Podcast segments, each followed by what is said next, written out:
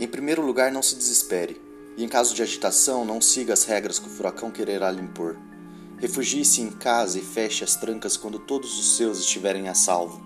Compartilhe o mate a conversa com os companheiros, os beijos furtivos e as noites clandestinas com quem lhe assegure ternura. Não deixe que a estupidez se imponha. Defenda-se. Contra a estética, ética. Esteja sempre atento. Não lhes bastará empobrecê-lo. Quererão subjugá-lo com sua própria tristeza. Ria ostensivamente. Tire sarro. A direita é mal comida. Será imprescindível jantar juntos a cada dia até que a tormenta passe. São coisas simples, mas nem por isso menos eficazes. Diga para o lado bom dia, por favor e obrigado. E tomar no cu quando solicitem de cima. Dê tudo o que tiver, mas nunca sozinho. Eles sabem como emboscá-lo na solidão desprevenida de uma tarde. Lembre-se que os artistas serão sempre nossos, e o esquecimento será feroz com um bando de impostores que os acompanha.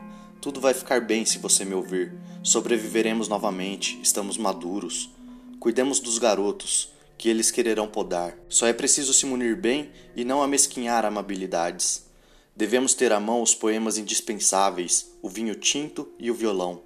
Sorrir aos nossos pais como vacina contra a angústia diária, ser piedosos com os amigos, não confundir os ingênuos com traidores, e mesmo com estes, ter o perdão fácil quando voltarem com as suas ilusões acabadas. Aqui ninguém sobra. Isso sim, ser perseverantes e tenazes, escrever religiosamente todos os dias, todas as tardes, todas as noites, andar sustentados em teimosias quando a fé desmoronar. Nisso não haverá trégua para ninguém. A poesia dói nesses filhos da puta.